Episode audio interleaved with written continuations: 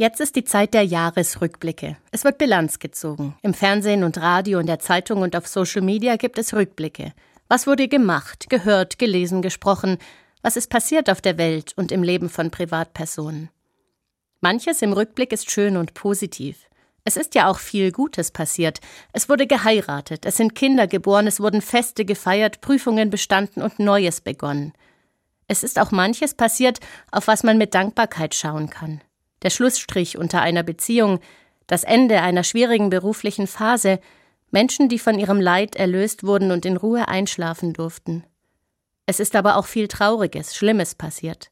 Es sind Menschen gestorben, die wir schmerzlich vermissen, Verletzungen geschehen, die einfach nicht heilen wollen, und alte Narben tun noch immer weh. Es sind Beziehungen zerbrochen, Niederlagen zu verarbeiten, Abschlüsse wurden nicht erreicht.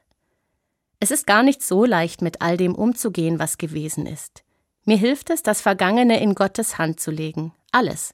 Das Schöne, das Schwere, die Verletzungen, die Freude. Ihm zu sagen, wie es mir mit all dem geht.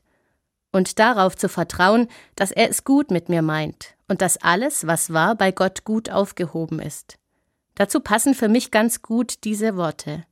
Ausgang und Eingang, Anfang und Ende liegen bei dir, Herr, füll du uns die Hände.